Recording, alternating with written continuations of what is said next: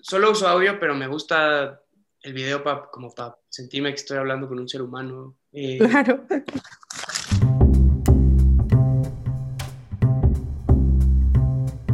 La de hoy es una entrevista con la lingüista mije Yasna Yaelena Gil. Bueno. Escribe sobre identidades, lenguas y naciones en la revista Este País y el diario español El País. ¿Me, ¿me escuchas bien? Sí, te escucho bien. Forma parte del Colegio Mije, un colectivo que se dedica a promover la cultura, lengua e historia de la nación Mije.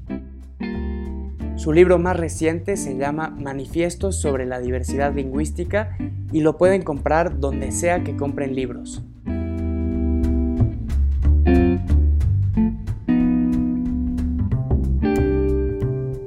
Yasna y Elena, mil gracias por tu tiempo. Muchísimas gracias por la invitación. ¿Cómo cambia la percepción del tiempo si uno está hablando en español comparado con si uno está hablando en mije? Mm, híjole, no sé, esa pregunta de cómo cambia la percepción, creo que no la podría responder, ¿no?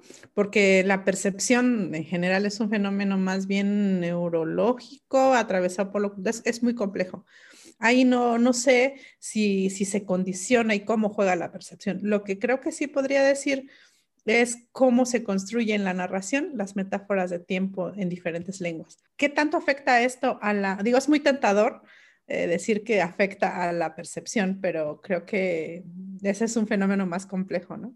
¿Y, cómo cambian las metáforas que uno usa para describirlo? Eh, bueno, e, en eso sí, las este, lenguas dan como una, cosa que es muy interesante es que en casi en, toda en todas las lenguas diría yo que casi es un principio universal, el tiempo se narra en términos de espacio. Em, se, narra en términos de espacio, es decir, como que cuando hacemos metáforas o hablamos sobre el tiempo, digo, hay, hay maneras de codificar el tiempo que tienen que ver con los morfemas, por ejemplo, la marcación del tiempo en los verbos, y otras marcan aspecto, le llaman, que es la relación entre los eventos. O sea, el tiempo marca si un evento del que estamos hablando sucedió antes, al mismo tiempo que estamos hablando después, ¿no? Hablamos presente, pasado y futuro. Pero hay otras lenguas que no les... Eso con respecto del acto de habla. O sea, yo, si yo estoy hablando ahorita, lo que pasa antes de que yo hablara es pasado. Em, parece obvio, pero hay otras lenguas que, como el mije ruso, codifican más el aspecto que es la relación entre dos eventos eh, de los que estoy narrando. Entonces, bueno, hay, una serie de complejidades gramaticales, pero también eso es un lado, eso es un mecanismo. También hay adverbios, tenemos cosas como ayer, mañana, pasado mañana, el siguiente año. Y también hay metáforas para hablar del tiempo, para narrar sobre él. Y ahí es donde hay, eh, es bien interesante cómo hay, hay cambios. Em, en, español, las metáforas para hablar del tiempo, o sea, cuando pensamos y discurrimos o discutimos o hablamos del tiempo, lo pensamos como una línea horizontal, ¿cierto? Hay varias maneras eh, espaciales de representarlo. Es que es bien difícil pensar el tiempo sin términos de espacio. Lo pensamos como un calendario o como un reloj, o sea, como algo espacial. Y el tiempo no es espacio, pero necesitamos pensarlo así. Y casi siempre pensamos eso como una línea horizontal además. Y en esa línea horizontal hablamos del futuro, del, porvenir, ¿no? De, lo venidero. Y al hablar de eso, también decimos, pensamos que el futuro está delante. De hecho, la metáfora se construye así. Tienes un futuro por delante. Deja el pasado atrás. Es decir, en esa línea el pasado está atrás. En otras lenguas, estas metáforas, aparte de la marcación gramatical del tiempo y sus adverbios, eh, eh, hay metáforas en las que se utiliza o se concibe el tiempo en que es una línea también horizontal, pero en lenguas entiendo como la aymara o el quechua, sobre todo la aymara, em, se dice que el pasado está enfrente porque lo puedes ver y lo conoces, o sea, queda enfrente de ti. Y el futuro atrás porque no lo puedes ver, no sabes cómo es a tus espaldas. Y en, el caso del MIGE, que marcamos sobre todo aspectos, o sea, la relación entre dos, entre dos eventos, eh, también tenemos adverbios de tiempo, obviamente, eh, pero en las metáforas eh, que se usan para hablar del tiempo, el tiempo es vertical y el futuro viene cayendo, el tiempo nos va atravesando de arriba, ¿no? Entonces decimos lo que viene cayendo, en MIGE decimos de mem ¿no? lo que viene cayendo es el futuro, lo que nos, viene de arriba y nos va atravesando. ¿Qué es una lengua indígena? Bueno, eh, tendríamos que hablar de la categoría, categoría indígena. En la categoría indígena para mí es un asunto político, no cultural. Es decir, yo un momento que en, la, eh, en el mundo como se configuró, colonizado y con estados-nación, todos los pueblos que, fueron, que sufrieron esta colonización y además no formaron estados, eh, nación en el proceso de conformación, son pueblos indígenas. Es decir, es un pueblo que sufrió colonialismo y que no formó un Estado-nación, eh, sino que quedó en muchos casos encapsulado dentro de otro Estado que además ha ejercido mucha violencia sobre ellos, sobre estas naciones. Entonces, las lenguas indígenas no tienen mm, gramaticalmente absolutamente nada en común, a menos que sean de la misma familia lingüística, ¿no?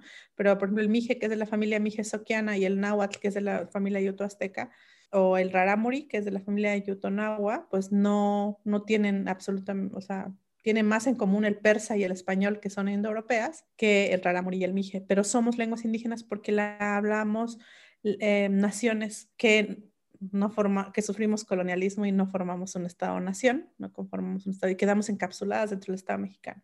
Para el caso de México serían lenguas que descienden de las lenguas que se hablaban en este territorio antes de la llegada de Cristóbal, de pues sí, de Colón y de Cortés, antes de la invasión. Entonces son eh, lenguas que descienden de, porque definitivamente el mije que se hablaba hace 500 años no es el mismo que ahora, ¿no? Ha cambiado.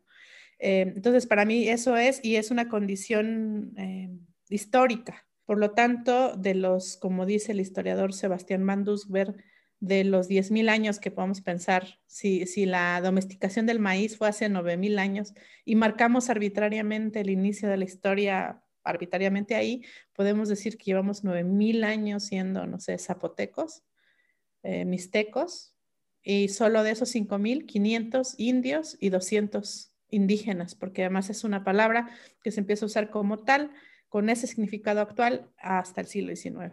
Para la corona española los indios, pero para el Estado mexicano indígena.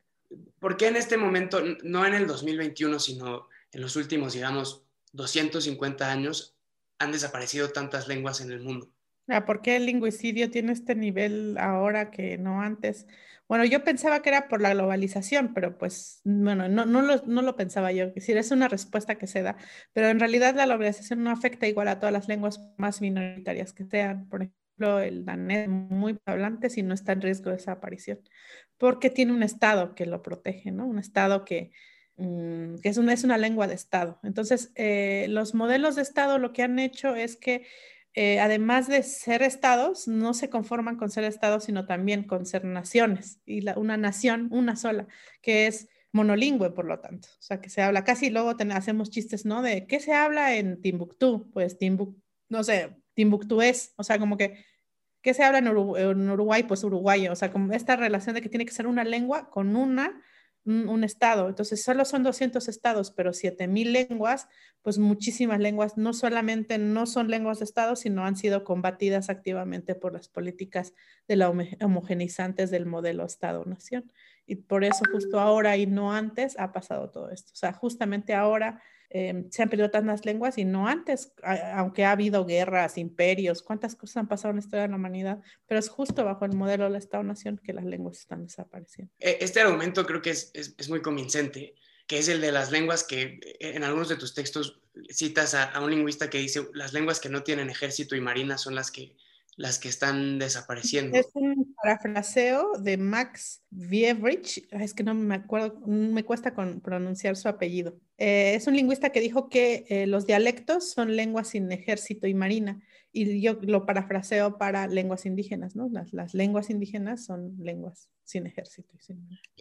A, a, lo que voy es, por ejemplo, e, e, el euskera, el catalán, el gallego son lenguas que recuperaron vida cuando cae la dictadura franquista y cuando tienen gobiernos autónomos regionales que las reivindican.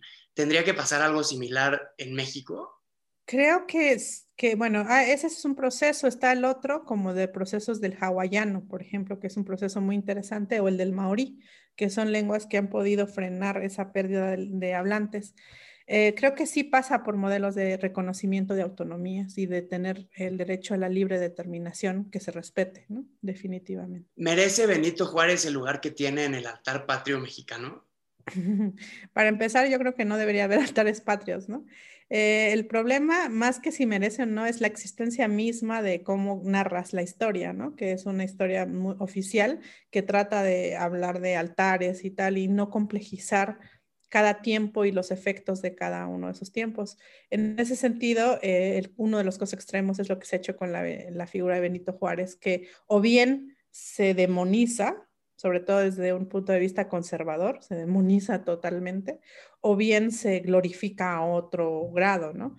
Y no, no, no se narran ni se ven los efectos que tiene, que, que tuvo y que representó, más que un asunto personal, ubicarlo en su tiempo y enunciar los efectos de esas políticas. ¿Cuáles son? Eh, pues hubo de, de, varios tipos, ¿no? O sea, podemos pensar en la separación de la iglesia y el Estado. Es, es el, básicamente fortalece si bien la independencia enuncia el nacimiento del Estado mexicano, eh, básicamente Juárez, lo, todo el proyecto juarista, para que sea más complejo, eh, es crea el Estado realmente, lo solidifica y le da, primero, pues eh, le da capital, lo defiende de todas estas este, intervenciones y, le da una personalidad económica, jurídica fuerte, lo separa, separa la iglesia del Estado, ¿no? de, este, de este naciente, bajo esta ideología liberal, y además, em, siendo bastante liberal, lo que hace es que es incompatible o no lee las entidades eh, colectivas dentro del Estado, que son las naciones indígenas.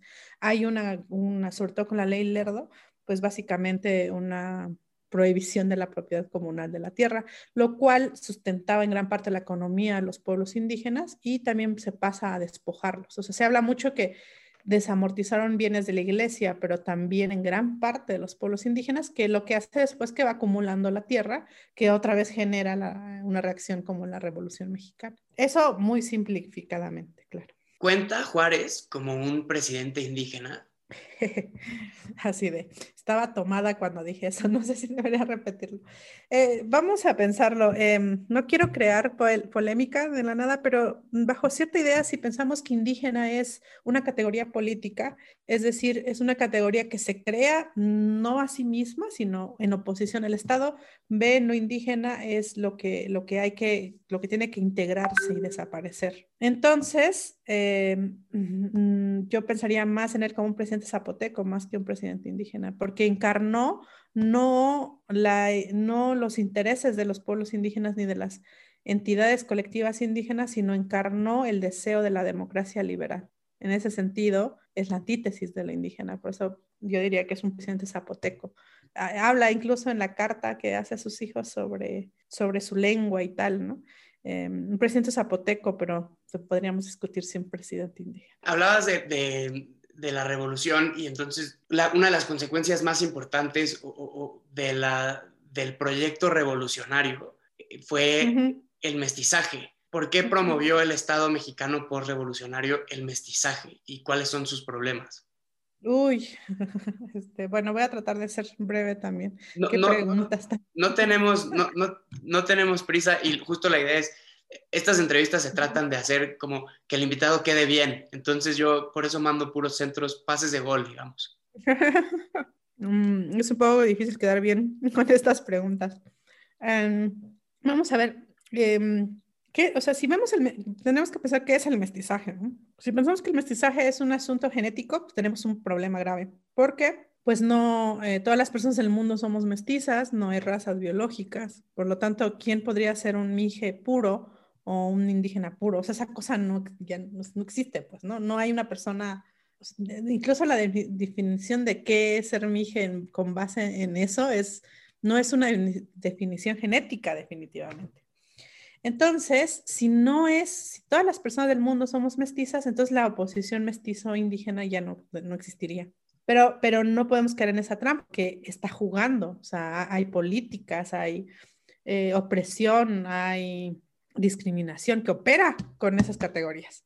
Pero ya que quedamos claros que no son categorías genéticas, entonces, ¿qué son? ¿De qué naturaleza estamos hablando que somos mestizos? Em, em, em, Federico Navarrete, en su libro México Racista, una denuncia, evidencia, con, citando gente que hizo números, que la, el matrimonio entre criollos blancos y población indígena en realidad fue muy poca sea, hay todo un mito que en la época colonial se mezclaron, porque los, los ¿cómo decían? Los españoles no, no fueron como los, los este, británicos que asesinaron a la población indígena. Ellos fueron más nobles porque se mezclaron. Pero eso no es cierto. O sea, cuando uno se acerca, y en ese libro hay fuentes y referencias, la población que era mestiza, que era la que no cabía alguna de las definiciones como ya sea criollos, este, indígenas, este, mulatos, etcétera, Em, incluso llega a haber un momento en que hay más población afro que población mestiza. ¿no? entonces, también a finales del siglo XIX, las uniones informales o formales entre blancos e indígenas en realidad es, es muy poca. Entonces, si eso no pasó, si no estamos hablando de ese proceso, y sigue siendo así, o sea, sigue, las clases son, son, no es que la gente blanca y con mayor, que está en una posición social más alta, se esté casando con gente que no. O sea, la gente se casa entre para mantener esas familias. Entonces, ¿a qué le estamos llamando mestizo? En realidad, lo que le estamos llamando mestizo es si el 70% de la población en 1820, cuando se crea el Estado mexicano, habla una lengua indígena, otra parte, ese 70% debe ser población afro que además en este discurso el mestizaje es borrada totalmente. O sea, aquí nada más españoles e indígenas y, ellos son borrados. Esta población es borrada, del, incluso apenas se empieza a hablar de la tercera raíz como si fuera un poquito, cuando su presencia es muy, muy clara y muy fuerte. Pero bueno, entonces, si el 70% de esa población habla una lengua indígena y ahorita somos el 6.1%, ¿qué pasó? Ahí, con toda la mayoría, que en un, un país después de 300 años mayoritariamente indígena. Bueno, eh, yo creo que es muy peligroso eso de ver el color de la piel, pero en los estudios que se han hecho de ese tipo, podemos decir más o menos que el 70% de la población, un poquito menos, más, depende de los cálculos, es morena. Entonces, lo que se hizo fue, para crear la idea del mestizaje, no es una idea, fue que si tú hablabas mije, hacer una opresión tan fuerte, uno, que dejaras el campo, migraras a la ciudad, ya no transmitieras el mije, y te quitaran la lengua. Entonces, no importa que si tú te casabas con alguien que también era indígena, purépecha, con que tus hijos ya no hablaran lengua, fueran en la escuela, se dijeran mexicanos, cantaran el himno nacional y se adscribieran en lugar de la identidad mije o a la identidad purépecha a esa nueva identidad que creó el Estado. Entonces, decir mestizo es decir desindigenizado por el Estado. En realidad no es un proceso genético, es te arrebataron, en el caso de México, la lengua.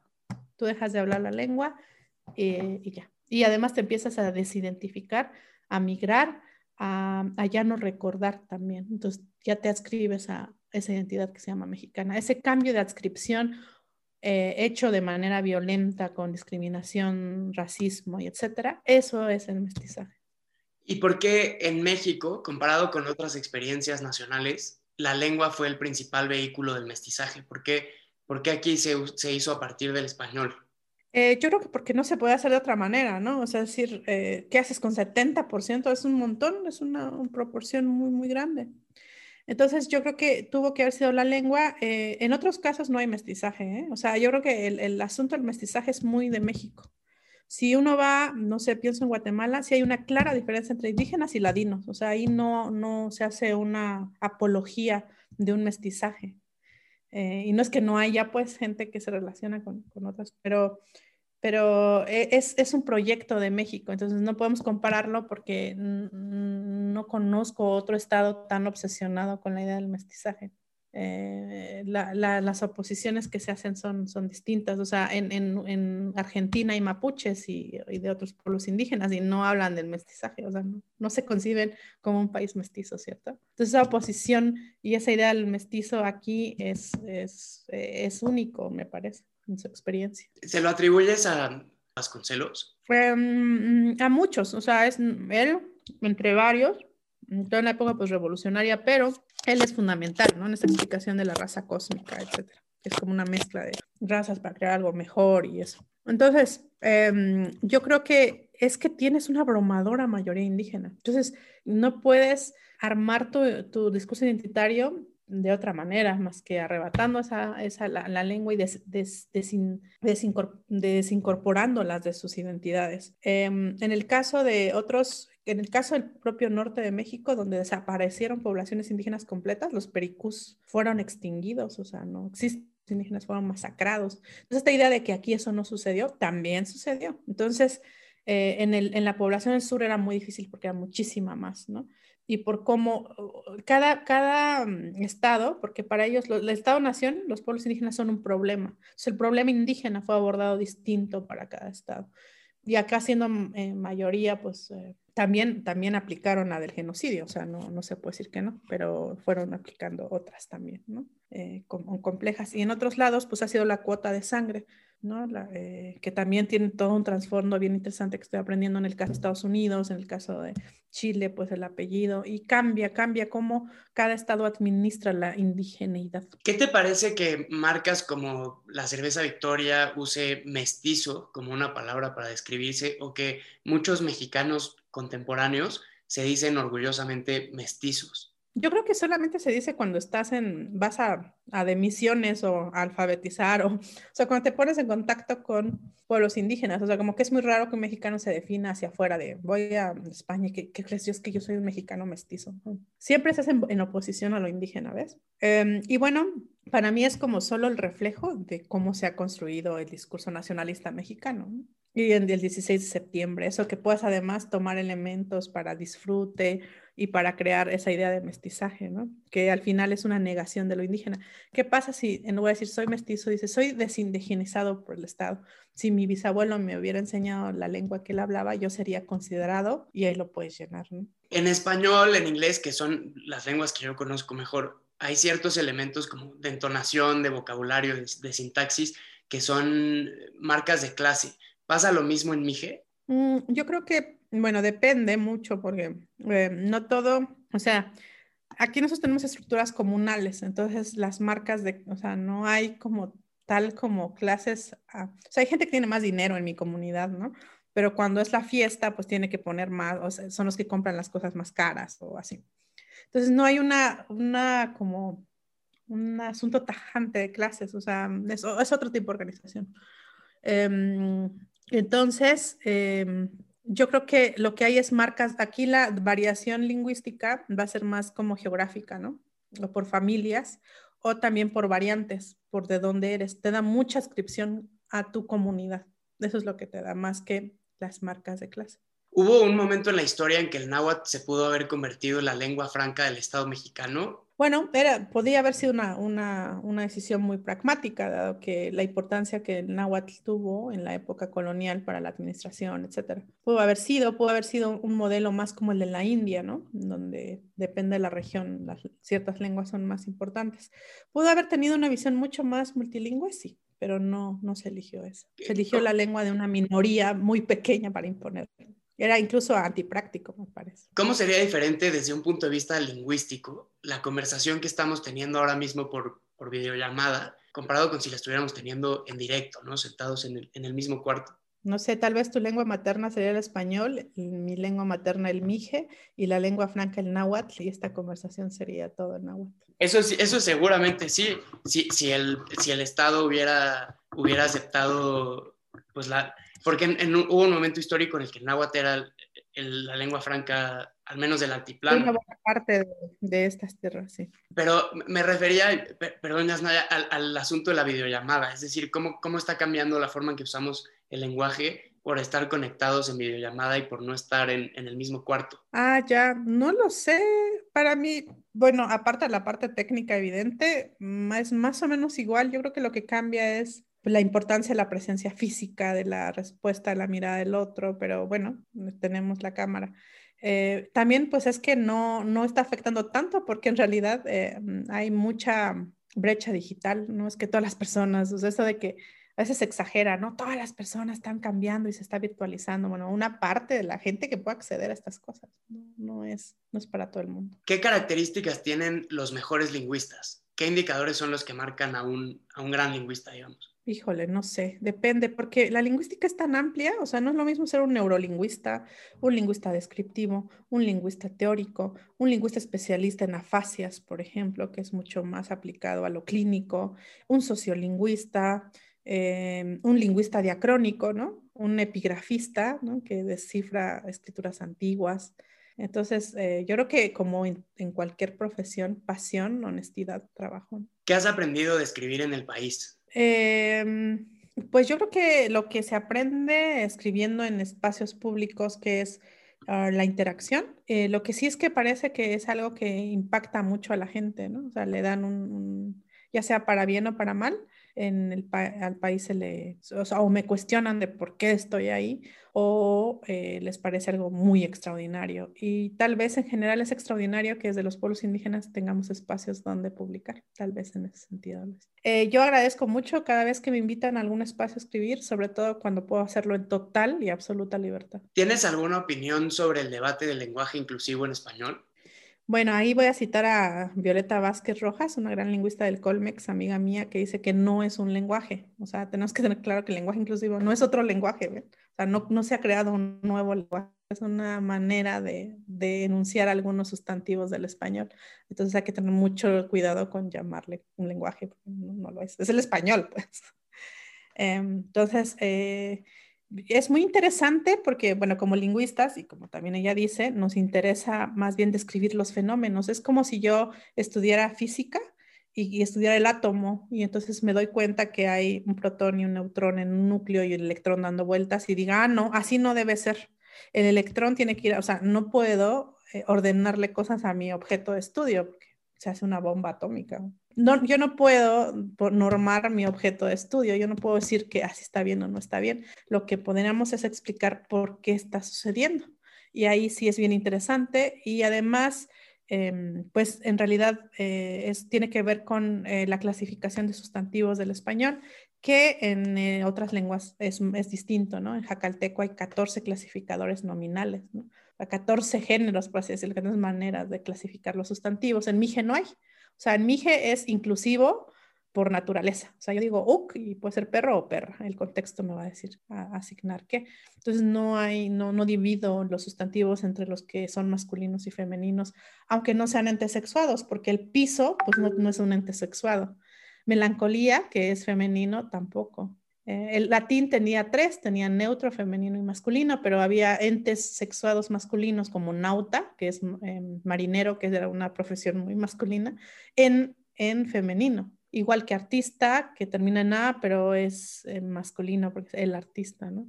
O estos sustantivos que tienen, em, por un lado se comportan como masculinos, como el agua, pero cuando le agregas la concordancia de un adjetivo, se vuelve femenino, el agua clara, no decimos el agua claro como debía tal vez ser.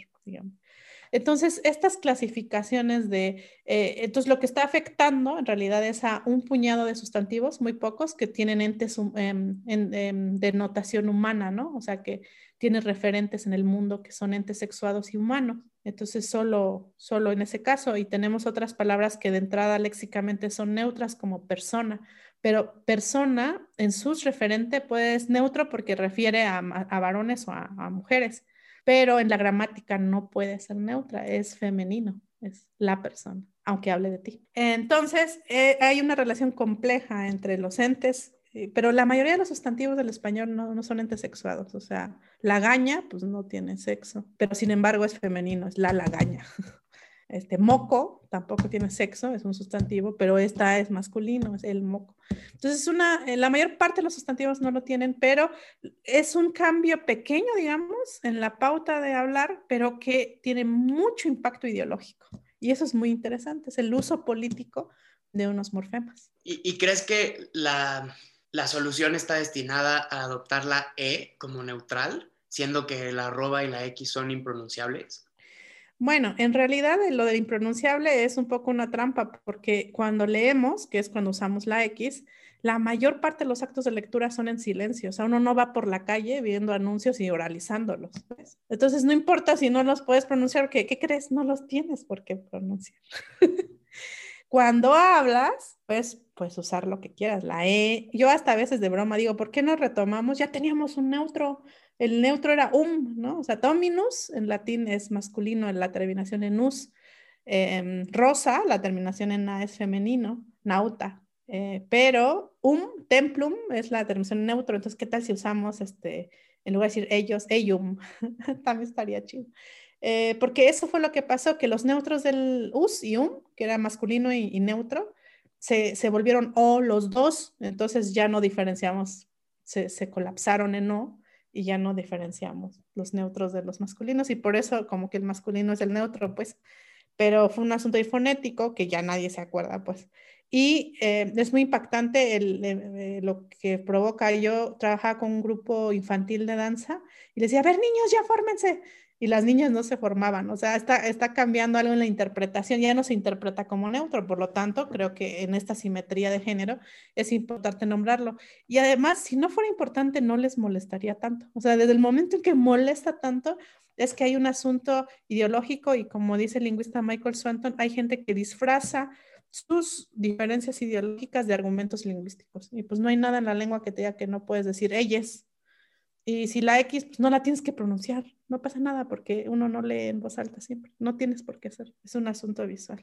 ¿Por qué es tan importante la figura de la abuela en tantas culturas tan distintas? Mm, no lo sé por qué en tantas culturas, pero yo creo que en general la idea de mamá, papá, hijo es una idea muy reciente, muy funcional a cierta, al Estado, al marco legal del Estado, etcétera. Pero hay muchos tipos de familia en todas las culturas donde es mucho más ampliada, donde la crianza es más colectiva. Y en ese sentido yo creo que las figuras eh, de mujeres y maternas y eh, son, son fundamentales, ¿no? En mi caso, por ejemplo, yo fui criada también por mi abuela, entonces para mí es un tema emocional incluso. ¿Cuál fue la lección más, más importante que aprendiste de tu abuela? Híjole, es que son un montón de lecciones. Um, yo creo que una muy importante es como amar la vida, ¿no? Y amar la belleza en un sentido amplio. La belleza no como un asunto físico, sino como un tipo de estética y de, de ética no sé, voy a pensar más esa pregunta. ¿Por qué te gustan los elefantes? Ah, me gustan los elefantes porque creo que son animales, bueno, primero por su memoria, por bueno, todo lo que ya sabemos de ellos, pero también físicamente son muy raros. Una amiga que también ama los elefantes me decía, ¿para qué quieres encantarte con extraterrestres? Tienes elefantes, o sea, son muy extraños, tienen esta esta trompa así, estas orejas y me parecen animales muy nobles y además algo que jamás, o sea, para mí son algo muy lejano, ¿no? Eh, yo a veces juego a que, como que, juego a que vivo con un elefante que es un elefante imaginario que se llama Pom, eh, que es este copal en mije, que huele muy bien y, es gris, ¿no? Eh, y no sé, me, me, gustan mucho como, como su imagen, su silueta, todo lo que hacen, la, nobleza, su memoria, el hecho de que son grandes y el hecho de que viven en este plano. O sea, yo coexisto con animales tan maravillosos. Claro que no aquí, ¿verdad? Pero eh, están en ese planeta y me, provocan mucha ternura y, el hecho de que son, son tan colectivos también, ¿no? El hecho de que tienen sus cementerios, eh, que hacen duelos. Eh, siento una cercanía a esos mamíferos muy particular. Y además, em, mm, cuando yo era chica, bueno, pues aquí no había peluches ni esas cosas, ¿no? Que tienen los niños de juguetes, tenemos muy pocos juguetes. Entonces, en, eh, los domingos se hacen tianguis, creo que nunca he contado esto, se hace un tianguis eh, que es muy, muy famoso desde la época colonial, es un tianguis grande, y empezaron a venir gente de otros lugares de la ciudad a vender cosas. Entonces, yo vi un peluche de un, de un elefante que me gusta, bueno, los elefantes me gustan mucho, pero ese, ese peluche me encantó, es un peluche chiquito que por ahí tengo. Entonces yo no lo podía comprar, o sea, era como, como pues no, no lo puedo comprar, entonces no, solo lo vi y ya. Y al día siguiente, el lunes, tenía que ir a la escuela y entonces salir a la escuela entre las cosas que dejaron, o sea, como los puestos que todavía estaban, como los palitos donde acomodan los puestos, se les había olvidado ese peluche estaba amarrado hasta arriba, hacía mucha neblina y viento y estaba mojado, entonces me subí y lo rescaté y desde entonces vive conmigo. Ese fue mi primer peluche. Bueno, no tengo muchos, no me encantan, solo tengo dos, por razones sentimentales. ¿Por qué no te gustan las ardillas? Porque son muy depredadoras. Bueno, ya fuera de coto, yo creo que es por pues, lo que ha pasado con todo, que se pierden los depredadores naturales. Pero además, de verdad estoy convencida que tienen un nivel de maldad muy particular. Pero un día estaba fuera de mi casa y afuera de mi casa hay un árbol de aguacate. Entonces eh, yo salí y, al ver la rama del aguacate estaba una ardilla parada con un chayote tierno que había arrancado de nuestro chayotal. Y entonces me vio, te juro que con odio, la vi, le dio una mordida a su chayote con así con enjundia, así, y me aventó el chayote a la cara. O sea, Eso fue un parteaguas en día la relación. Y bueno, se comen todo, hacen destrozos, eh, son una, una mafia contra nuestro huerto. ¿Cuál es la diferencia entre las lenguas de orden rígido y las lenguas de orden flexible? Uy, mi tesis fue sobre ese tema, pero em, yo estoy convencida ya ahora, a estas alturas, que es una clasificación ah, no tan adecuada tal vez. O sea, bueno, lo que se dice es que hay lenguas como el español que tú puedes cambiar y decir como eh, yo quiero a la muchacha, a la muchacha la quiero yo. O sea, es, la misma relación, o sea, el sujeto es el mismo, el objeto es el mismo, pero eh, están en orden diferente los constituyentes de la oración. Hay lenguas que son mucho más estrictas en eso, como el inglés, por ejemplo, pero es porque el inglés, el orden de los factores es lo que te dice si algo es sujeto u objeto, no el verbo. O sea, por ejemplo, em, she loves the boy. Para que tú sepas quién es sujeto, sabes que es la, que va primero bueno, eh, o por ejemplo, Mary loves the boy, tienes que saber que él es el que va primero. Si cambias, ya es the boy loves eh, Mary, eh, ya cambia la, oración. Entonces, el, verbo no cambia, sigue siendo loves, em, pero en, español sí. Entonces, por eso el español te da más juego a que cambies tus, tus constituyentes, porque ya el verbo te dice quién es quién pero como en español usan el orden para decir quién es sujeto, bueno, pues va a tener más restricciones. Más bien yo diría quién gobierna y para qué se utiliza el orden de los constituyentes de las oraciones. Entonces no creo que sea tan tajante de, ah, mira, esa es lengua rígida, esta no. Es más bien es rígida con respecto de qué o para qué utiliza el orden, qué marca, qué nos dice. Y depende de eso, pues se puede o no manipular. ¿Por qué es problemático romantizar las lenguas indígenas? Es problemático romantizar todo, ¿no?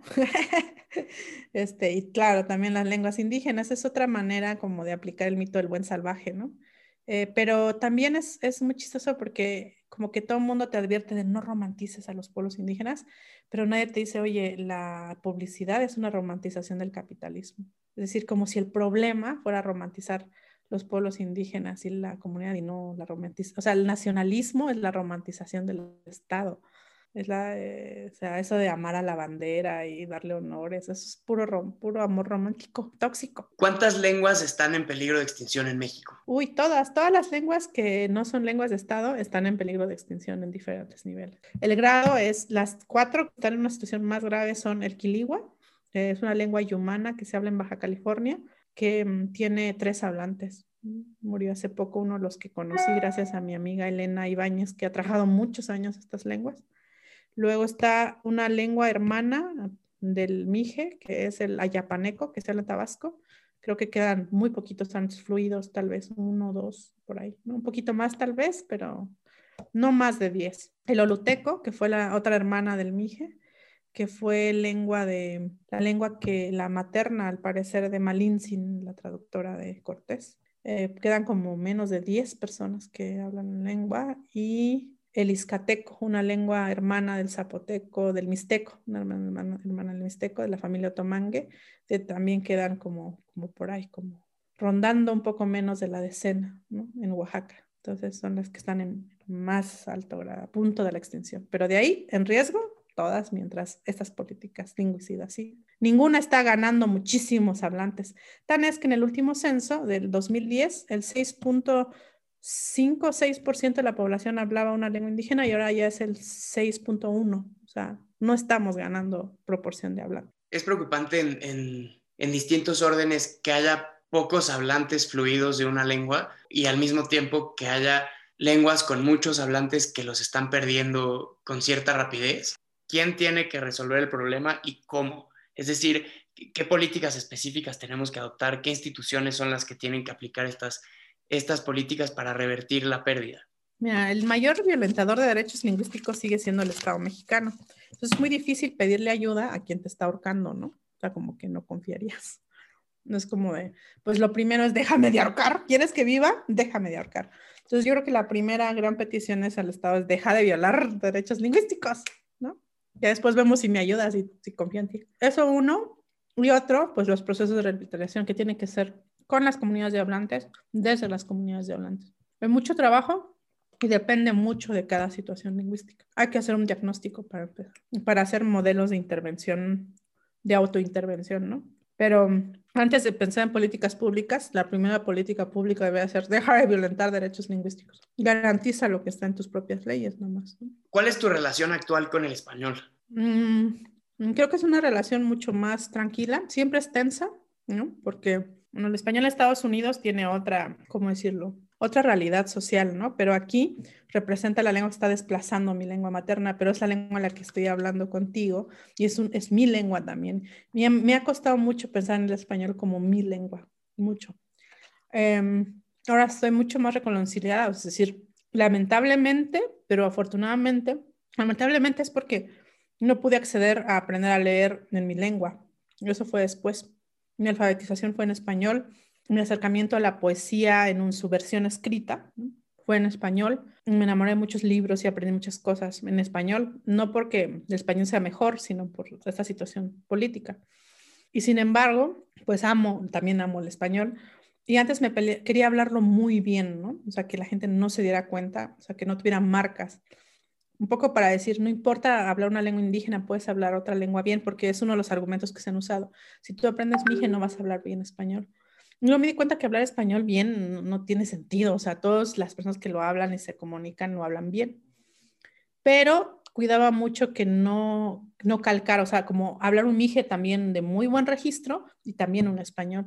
Y después me di cuenta que eso era puro prejuicio y ahora adoro todas las marcas que todavía sobre todo cuando escribo se notan, y cuando hablo también se notan en, mi español. Por ejemplo, me cuesta mucho todavía y, cuando me di cuenta me enojé, pero después me reconcilié, ahora amo eso, que es algo inconsciente, es hacer las marcas de género, justamente porque mi lengua no lo tiene. Entonces, a veces las concordancias de género me cuestan. Entonces, puedo decir, por ejemplo, y entonces la muchacha estaba comiendo y bailando y entonces llegó su novio y lo vio, en lugar de decir y la vio me cuesta hacer esa concordancia entre mujer y después labio. Y cuando escribo me, me, corrijo eso, pero ya ahora estoy consciente de que eso es una influencia de mi, del mije, ¿no? Y, amo esa marca, eh, le da a mi español una, una personalidad, un, recuerdo, ¿no? una impronta del mije en mi español. ¿Cuál es la diferencia entre Estado y nación? Mm, vamos a usar, ahí hay toda una discusión que es larga, pero para hacerlo más fácil, voy a usar nación como, como, el, como una definición etimológica, como pueblo. Es una colectividad que tiene conciencia de pertenecer a esa colectividad, que tiene una conciencia de una historia compartida y de un territorio compartido y una lengua compartida. Es decir, el pueblo mije es una nación. Sabemos que somos mijes, tenemos autoconciencia de esa pertenencia, hablamos una lengua, eh, una lengua con sus variantes, pero que tenemos conciencia de que es mije y que es una sola lengua. Tenemos una historia compartida a lo largo de los siglos y un territorio. Eh, lo del territorio lo matizaría porque hay naciones sin territorio, sin una noción estricta de territorio, como los gitanos, por ejemplo, y son un pueblo. Su gestión con el territorio es distinta. Eh, eso es una nación. Un Estado es un tipo de entidad legal y jurídica de organización sociopolítica. Entonces, em, dado que las personas necesitamos vivir en común, necesitamos vivir con otras personas, o sea, ni la persona más capitalista, individualista del mundo no vive sola, aislada y como ermitaño. Hay casos de ermitaños, casos de gente que ha vivido aislada, raro. Antes a mí me muy interesante quienes deciden romper el pacto de, ser gregarios, ¿no? Eh, apenas leía la noticia de una persona en los bosques del norte de Estados Unidos que estuvo 30 años viviendo sin otro humano, sin la presencia de otra persona. Em, es apasionante la historia, después lo detuvieron porque hacía mucho frío y, y, fue a robar algo, ¿no? Una chamarra, algo para poder sobrevivir. Y bueno, de esos robos lo detuvieron y lo obligaron a regresar a la sociedad. También tienes a Henry, a David Thoreau en este gran... Eh, Walden. Ajá, Val, ajá. Entonces, pero son dos años que él estuvo aislado, ¿no?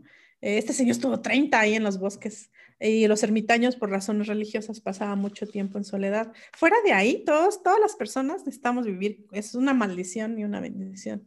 Como decía Pessoa, que no había que confundir el hecho divino de existir con el hecho satánico de coexistir. Y necesitamos de la coexistencia y eso se tiene que regular, ¿cierto? Tiene que haber ciertas regulaciones de poder, porque se ponen mm, deseos en, en juego y pueden ser deseos contrastantes. Y esa regulación hay muchas maneras de hacerla. Una de ellas es bajo una estructura comunal como la que yo vivo, bajo una estructura tribal, clánica, bajo una monarquía, bajo una república. Eh, hay, ha habido muchas maneras de organizar esa vida en común. Y una de ellas es el Estado, que es esta idea de la democracia. Y el Estado tiene tres, como tres, este, es, es de modelo occidental y tiene tres componentes que son el gobierno, eh, este pacto que establece primero es con individuos, con población, eh, en un territorio que controla estrictamente con el cierre de fronteras, que eso no pasa con las estructuras triclani, o sea, en, la, en mi comunidad no controlamos las fronteras, quién entra o no. O sea, aunque vivimos en una estructura comunal, no lo controlamos. El Estado sí controla. Por eso tenemos todos estos fenómenos en la frontera norte y sur. Luego, también tiene este componente de, bueno, tiene población, tiene el territorio, el gobierno que está conformado por tres, se supone que, entre ellos se van eh, moderando, que es el ejecutivo, un poder ejecutivo, un poder legislativo y un poder judicial. Y eh, ese, ese modelo, es eso, eso es el Estado. Pero ves, no es igual que una nación. Y, y cada nación puede decir, vamos a ver cómo organizamos la vida en común. Entonces, el problema con el Estado es que el Estado a fuerzas quiere también ser una nación, no, no se conforma con ser un Estado. Necesita borrar la existencia de otras naciones, otras lenguas, otras culturas, otras identidades. Y la nación puede decir, ah, la nación mija, por ejemplo, no tiene un gobierno central, no es un Estado, son muchas comunidades. Entonces, no confundir una organización sociopolítica, Estado, comunidad, tribu, clan, monarquía o todas las maneras de que hay organizar, que es un tipo organización sociopolítica con nación. La única organización sociopolítica que se ha obsesionado también con ser una nación es el Estado, ni, la, ni, las, ni las monarquías, ¿eh? O sea, hay que ver el Sacro Imperio Romano. No estaba obsesionado con imponer una lengua. Ni el Estado, ni la monarquía española lo hizo, ¿eh? Eso lo hizo el Estado mexicano. Deberíamos llamarnos el Estado plurinacional de México. Bueno, Llamarnos podríamos, ¿no? Pero el asunto es las consecuencias legales de ello, em, porque sería aceptar que hay otras naciones y por lo tanto tienen derecho a autodeterminarse. O sea, estaría haciendo, el Estado hace un pacto con personas que son individuos llamados ciudadanos. Digo ciudadanos porque sobre todo fueron varones, las mujeres no podíamos votar durante mucho tiempo. Entonces, el pacto ciudadano está entre el gobierno y el Estado y una persona, tanto que tenemos garantías individuales. No lee, o sea, nos lee individualmente, no leía otras entidades colectivas, porque la única gran entidad colectiva es el Estado, ¿saben? Entonces, no leía estas otras, otras entidades colectivas y eh, pues al, al no leerlas es como, ah, pues no estás. Entonces, hay garantías individuales. Entonces, decir que como ahora dice la Constitución que en México es una nación pluricultural, pues como dice Pedro Cayuqueo, un periodista mapuche, es como decir que, no sé, una bolsa de M&M's es de colores. Pues sí, o sea, ni siquiera la región Mije es monocultural, lo monocultural no existe, la humanidad es pluricultural. Entonces no tiene ninguna potencia política. Decir que México es un Estado, es decir, dejar de reconocer que es una nación y que además es plurinacional, implicaría que se puede estar relacionando con entidades colectivas, que son esas naciones. Por lo tanto, que ellas pueden determinar cosas sobre su territorio, que el agua no es un bien nacional, sino un bien de las naciones. O sea, implicaría un montón de cambios, pero también entraña fortalecer el Estado de alguna manera. O sea, yo no soy nada entusiasta del Estado plurinacional eh, por razones muy distintas, pero el Estado mexicano lo veo muy lejos porque es un Estado muy nacionalista, muy centralista y no creo que vaya a cambiar hacia allá. ¿Qué te parece la relación que tiene el Estado neozelandés con la nación maori? ¿Es un buen ejemplo de em. cómo pueden coexistir dos figuras de organización dentro de un mismo territorio? Es interesante, mm, conozco un poco, estoy estudiándola, pero no quisiera concluir todavía nada, necesito conocer más. ¿Hay en el mundo algún modelo de sociedad multilingüe y plurinacional al que, al que te gustaría que aspirásemos, si es que esa es una conjugación correcta? Mm, yo aspiraría, o sea, si me... Em, yo aspiraría a, crear un mundo en el que los estados no fueran necesarios, a otras maneras de regular el hecho satánico de coexistir, a una pluralidad de opciones. El Estado es funcional al capitalismo, o sea, se sabe, pues, o sea, no estoy diciendo nada nuevo. No hay capitalismo sin Estado, ni Estado sin capitalismo, ni Estado-nación sin capitalismo. Y el capitalismo se está acabando el planeta, estamos a punto, estamos ya en una crisis climática terrible. Lo que va a suceder con eso es terrible y eso es por el capitalismo. Entonces necesitamos otra manera que no sea funcional al capital. ¿Qué es lo que más te gusta de platicar? Me encanta platicar, o sea, como, como, como verás. No sé, yo creo que porque tiene que ver mucho con mi abuela y también con la tradición mnemónica, la tradición oral, la importancia de la palabra y la plática en, en la cultura mije, ¿no? Eh, se marca mucho con lo verbal y supongo que por eso, eh, no sé, es, mi actividad favorita en el mundo. Mi primera actividad favorita en el mundo era platicar con mi abuela, em, pero como ella ya no está, pues ya quedó nada más platicar. sí, prefiero una buena plática, una muy buena, o sea, la mejor plática del mundo, al mejor libro del mundo o a la mejor película del mundo, prefiero la mejor plática del mundo. Y mis ejercicios de escritura siempre han derivado de grandes pláticas. O sea, mientras voy platicando se me ocurren cosas que puedo escribir después. Es en la interacción en la que eso sucede. Es un principio organizador mucho más colectivo. Exacto. Cuando quieres algo apapachador, ¿qué cocinas? lo que los, los estadounidenses llaman eh, comfort food. No sé, supongo que cosas que me recuerdan a mi abuela. Eh, y más que cocinar, tal vez comer cosas que están ahí como los mangos. Amo los mangos, pero ahora con el COVID perdí un poco de... Bueno, ahorita estoy medio empezando a recuperar, em, de, a recuperar el olfato y el gusto, pero me gusta mucho comer mangos, limas, calabaza en dulce, la comida tradicional en general de aquí. Todo lo que me recuerda a mi abuela creo que me consuela en cuanto a comida. ¿Qué lenguas te gustaría aprender?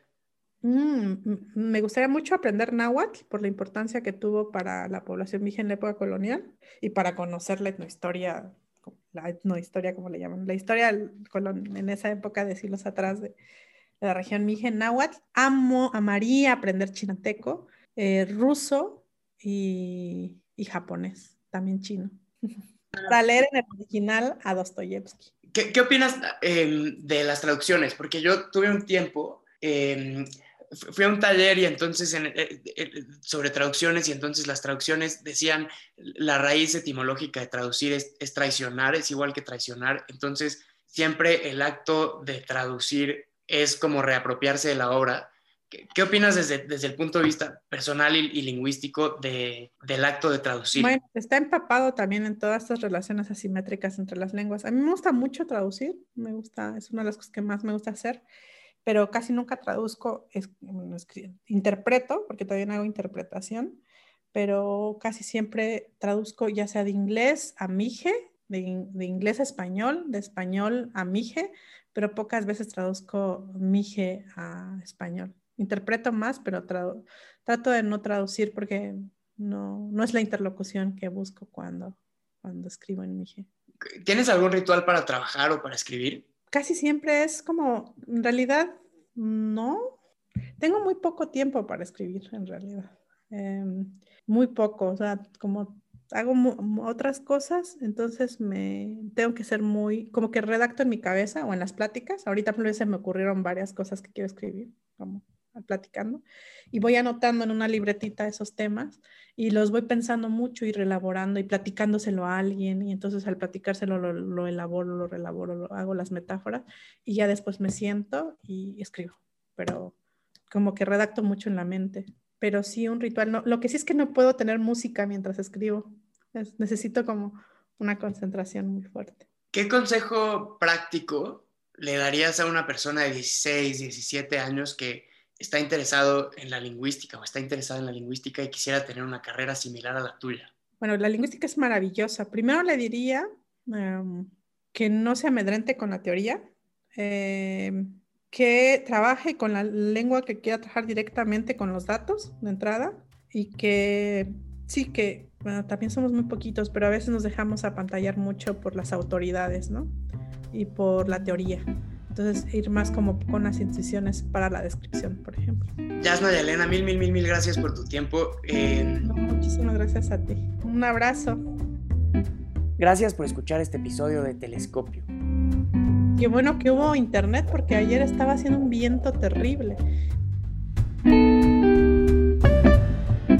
Si este ejercicio les resulta útil o interesante, por favor compártanlo con sus amigas, primos, tíos, vecinas o colegas. Pónganlo en Facebook, Twitter, Instagram, mándenlo por mail o por WhatsApp. Ese es todo nuestro presupuesto de marketing.